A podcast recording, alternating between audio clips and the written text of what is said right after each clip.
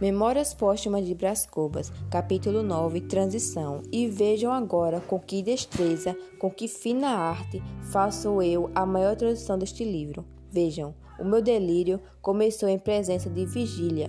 Vigília foi o meu grão pecado da juventude. Não há juventude sem meninice. Meninice supõe nascimento, e eis aqui como chegamos nós, sem esforço, ao dia 20 de outubro de 1800 805, em que nasci, viram nenhuma juntura aparente, nada que divirta a atenção pausada do leitor, nada.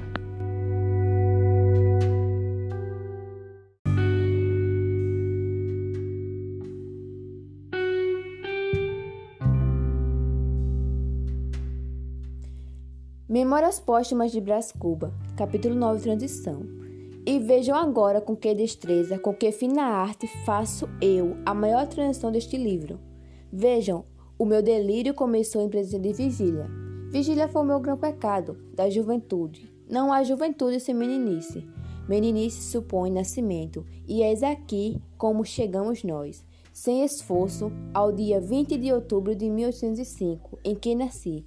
Viram? Nenhuma juntura aparenta nada que divirta a atenção pausada do leitor. Nada.